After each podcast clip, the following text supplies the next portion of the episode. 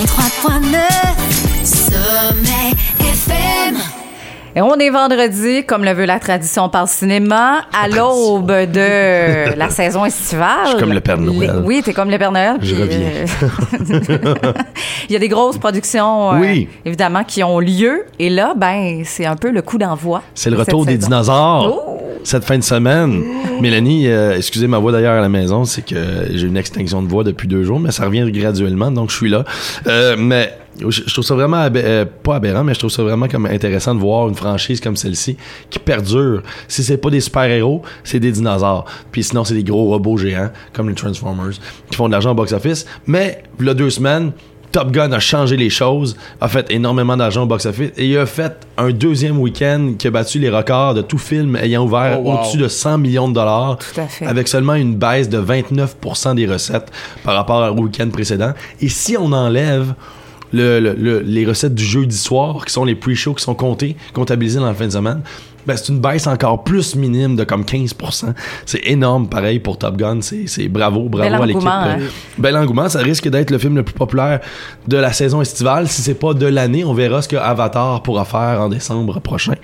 Parce qu'on Oui, se rappelle, vrai. ça avait battu des records. Est-ce que ça pourrait le faire encore? Est-ce que l'engouement est encore là 12 ans plus tard? Ça, c'est à savoir en décembre prochain. Mais là, les dinosaures sont là. Faut rappeler qu'en 93, l'adaptation du roman de Michael Crichton avec Steven Spielberg à la barre avait fracassé le record au box-office avec 47 millions de dollars. Quel film il avait battu? Batman, qui avait fait 40 millions de dollars au- à l'été de 89, donc un record de 4 ans. Deux ans plus tard, le record se fait battre par Batman Forever. Et deux ans plus tard, Lost World de Jurassic Batman Park sort. Batman, non, non, euh, c'est deux ans plus tard, c'est Batman. For, euh, trois ans plus tard, ben je parle, euh, Batman Returns. Batman avait le record. Ryan, tu me mélanges. Excuse. ok, j'ai rien dit. J'ai rien dit. Batman avait le record d'ouverture. OK? Et euh, Jurassic Park a battu Batman. Deux ans plus tard. Batman Forever est sorti. Et là, il avait le record d'ouverture lui aussi avec plus de 50 millions de dollars. Et là, en 97, Lost World est sorti et a battu le record de Batman Forever avec 72 millions de dollars d'ouverture. Tu sais, c'est des petits chiffres, par exemple, parce qu'aujourd'hui, on parle de 200 millions, Oui, 200 mais millions. c'est- à l'époque, c'était- oui. Et encore une fois, en 2012, ce record-là d'ouverture se fait battre par Avengers avec 206 millions de dollars. Et en 2015, Jurassic World bat encore les super-héros avec 208 millions d'ouverture. Dans la même année, ce record-là se fera battre par Force Awakens, Star Wars, alors qu'il fera plus de presque 250 millions de dollars au box-office. Mais c'est pour montrer à quel point il y a encore cette volonté-là pour les gens de voir les dinosaures à la- au grand écran. Et je trouve ça intéressant parce que la semaine dernière, il y a un article, il y a un, euh, non pas un anthropologiste, un archéologue, excusez-moi, qui a sorti un livre qui est la suite un petit peu de Rise and Falls of the Dinosaurs.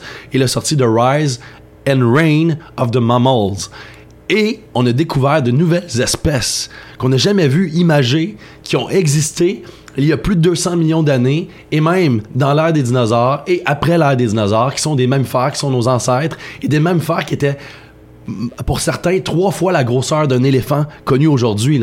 Donc, qui aurait vécu suite à la chute des dinosaures, suite à l'astéroïde, peu importe ce qui a causé la, la mort des dinosaures. Wow. Par la suite, il y a eu cette ère de mammifères-là. Et les mammifères existeraient depuis 200 millions d'années. Ça veut dire qu'il y avait des mammifères à l'ère des dinosaures. Et même certains d'entre eux, une espèce de loutre palmée, elle, à peu près la grosseur d'un crocodile, un petit alligator ou petit crocodile, sortait de l'eau et allait s'alimenter de bébés dinosaures ou d'œufs, tout simplement. Donc ça, c'est plein d'images qui est sorti. C'est un nouveau livre d'un- d'un archéologue qui, lui, l'a avoué. Il a dit, en 93, j'étais un jeune garçon qui a vu Jurassic Park et j'ai voulu devenir, comme moi-même, comme tout le monde, un archéologue. On trouvait ça cool. On va être des super-héros. On va aller voir Jurassic Park, le vrai parc jurassique.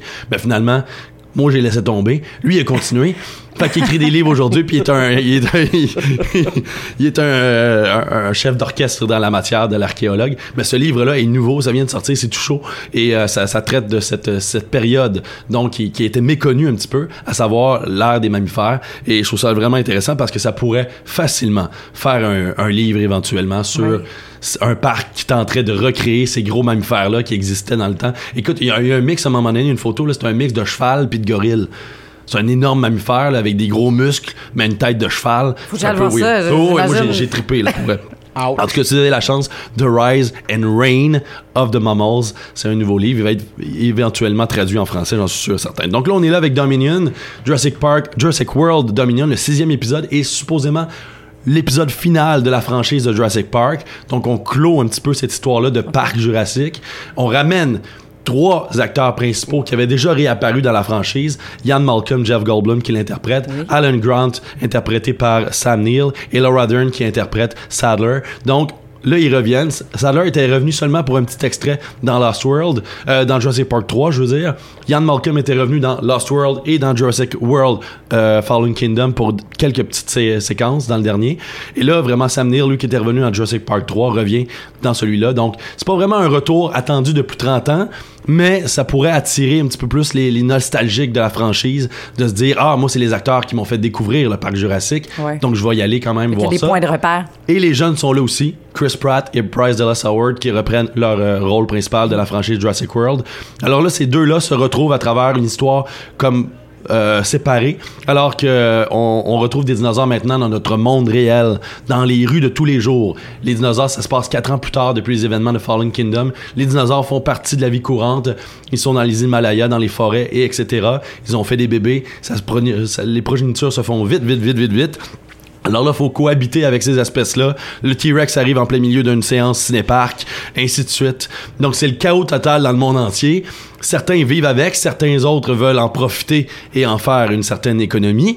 Et bien sûr, il y a toujours un méchant qui veut en profiter plus que les autres. Et c'est ce qui, sera, se retrouve un petit peu dans Jurassic World Dominion. Et il faut se rappeler aussi qu'à la fin de Fallen Kingdom, une jeune enfant qui était l'héritière un petit peu de la richesse qui était Ingen, elle avait du sang de dinosaure puisqu'elle était clonée. Et là, donc, on veut cet enfant-là aussi parce qu'elle aurait comme la séquence manquante pour recréer encore plein de dinosaures et ainsi de suite et faire plein d'argent. Moi, je fais comme à un moment donné, là, parce que si plein, ça vaut plus rien, tu sais. On les voit partout, je peux en avoir un dans ma cour. À un moment donné, je regarde, euh, on va tous les voir, les dinosaures, pourquoi tu ouvrirais un autre parc? En tout cas, mais Dominion, ça a l'air ça surprend.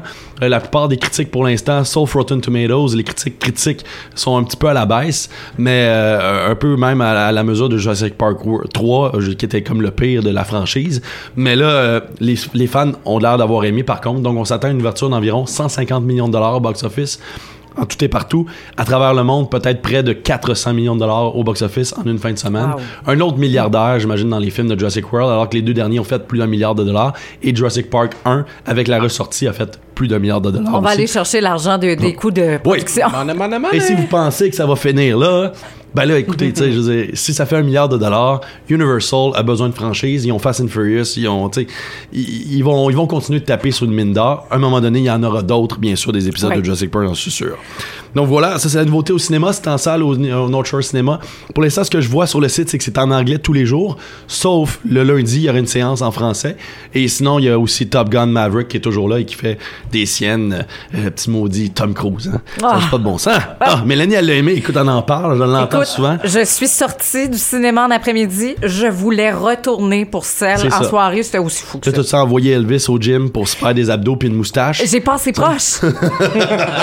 ça a passé proche. Tu lis Parce dans mes pensées. au gym pour avoir une moustache puis des lunettes de soleil d'aviateur. Euh, Moi, je vais essayer de faire la trend de TikTok euh, éventuellement.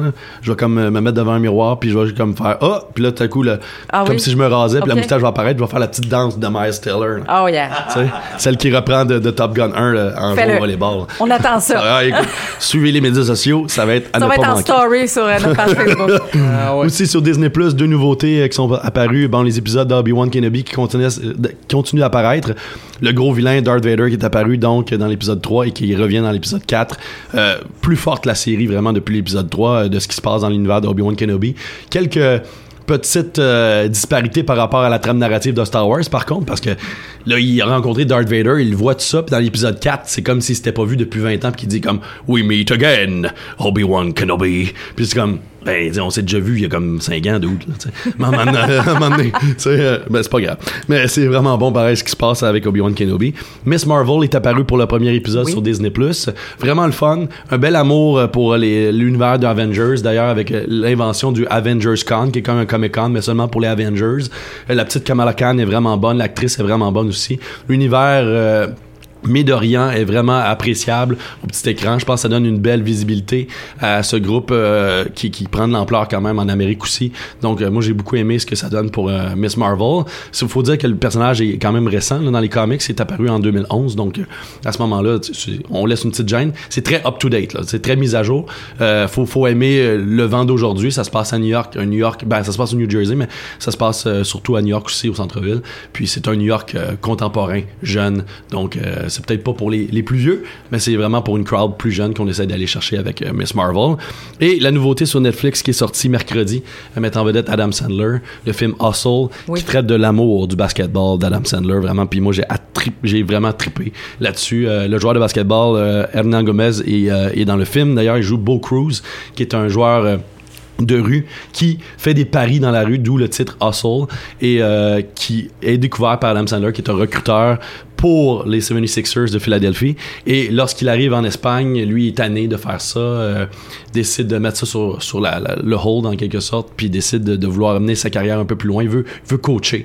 Puis euh, lorsqu'il aura cette chance-là, malheureusement, pour diverses raisons, il perdra cette chance-là de retourner chercher la perle rare pour faire mener l'équipe à un championnat et il découvrira Bo Cruz. Il mettra tout son amour sur cet homme-là. Je trouve que c'est une belle histoire d'amour en termes d'entraîneur et de joueur, en termes d'agents sportifs et de joueurs. Ça nous donne une belle image de ce qui est l'univers, l'envers du décor derrière le recrutement, mais derrière aussi euh, les, paris sportifs, ben pas les paris sportifs, mais les, euh, les agents de sport plutôt.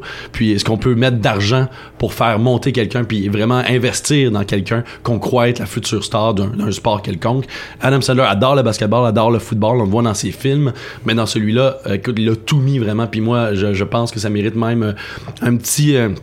un petit aparté pour euh, Adam Sandler jusqu'à la fin de l'année pour les Oscars en 2022 parce que ben en 2023 mais pour l'année 2022 parce que je pense que le rôle qu'il fait dans Hustle est dramatique comédie comme il sait bien le faire. Parce a vraiment mené la comédie lui dans ses rôles drama- dramatiques. Il a su la mélanger avec le drame. Puis c'est ça la vie de tous les jours c'est pas que dramatique. Ouais. arrêtez tu sais. Les humains on C'est est de même. Dosé, ça a là, besoin ouais. de drame ça a besoin de ci ça a besoin de ça. On dirait pour se créer une vie on peut-tu tout bien aller des fois juste bien aller puis faire les choses comme ça devrait être. Non faut toujours du drame mais dans le film il y en a encore du drame.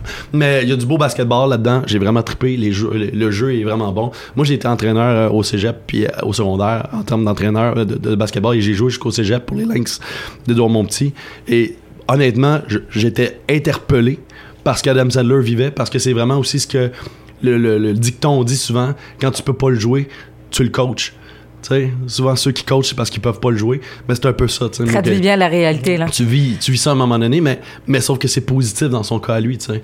Parce que l'amour reste là pareil, puis ton, l'appréciation est là pareil, puis il y a personne qui est sur un piédestal plus que d'autres dans le film. Il y a plusieurs stars qui apparaissent. Kyle Lowry est là, Anthony Edwards qui est là, qui a été le, le numéro un des choix de repêchage en 2020. D'ailleurs, Allen Iverson des 76ers, Dr. J est là, fait des hooks. C'est vraiment cool. En tout cas, moi, j'ai vraiment trippé sur euh, Hustle. Si vous avez la chance sur Netflix, aimez le basketball, surtout, vous allez vraiment aimer euh, Hustle. C'est tout. Il y a Stranger Things qui est arrivé aussi. Ben, Stranger Things, j'en ai, ai parlé de la première partie la semaine dernière. Oui. Euh, J'adore Stranger Things, euh, Running Up the Hill de, de, de, euh, Bush, de Kate Bush, c'est vraiment la chanson populaire en ce Oui. moment, elle trend sur toutes les, les plateformes. Les personnages ont vraiment pris leur, leur, leur maturité dans cette quatrième saison-là. La troisième avait un petit peu déçu, là, mais moi j'avais aimé la fin quand même, la troisième. Mais là, Stranger Things saison 4, c'est hallucinant comment c'est bon. Les monstres sont là, le démo Gorgon est encore présent. Il y, a, y a- y a nouveau Vecna, euh, C'est comme moi je l'adore, j'adore euh, le personnage qui est là, mais il n'y a pas de surprise. Par contre, j'ai- pas été surpris. Euh, je m'attendais au, au punch un peu là, de la, la première partie. Mais si vous aimez Stranger Things saison 1 et 2, vous allez vraiment adorer euh, saison 4. Vraiment. Un retour là, sur ce qui se passe dans l'origine de Stranger Things. C'est à voir. Ouais, puis il reste seulement une autre saison par la suite. Hein. Il reste la deuxième partie en juillet. Oui. Par la suite, saison 5, c'est terminé par la suite, On selon les ça. Merci, Gary. Ben, merci à toi. Est-ce qu'il y a une question cette semaine? Non, mais. Ah. J'ai tout répondu. Je, l'ai- je- vais je vais avoir une question pour la semaine prochaine. Le Mec- stégosaure, ça c'est celui avec les pics, puis des crêtes sur le, le dessus. Non. Ah, ok, je euh, pensais que c'était film- mon lunch ce soir. Mec, le film Dinosaure. Lightyear sort l'année pro- pro- Ah oui, la semaine prochaine, en Je vais avoir Pixar. une, euh, Je vais avoir une petite question pour ça. Ça en vient. Deux ans que ça n'a pas été au cinéma Pixar. Trois à ans. suivre. Bye bye. Merci, bon week-end.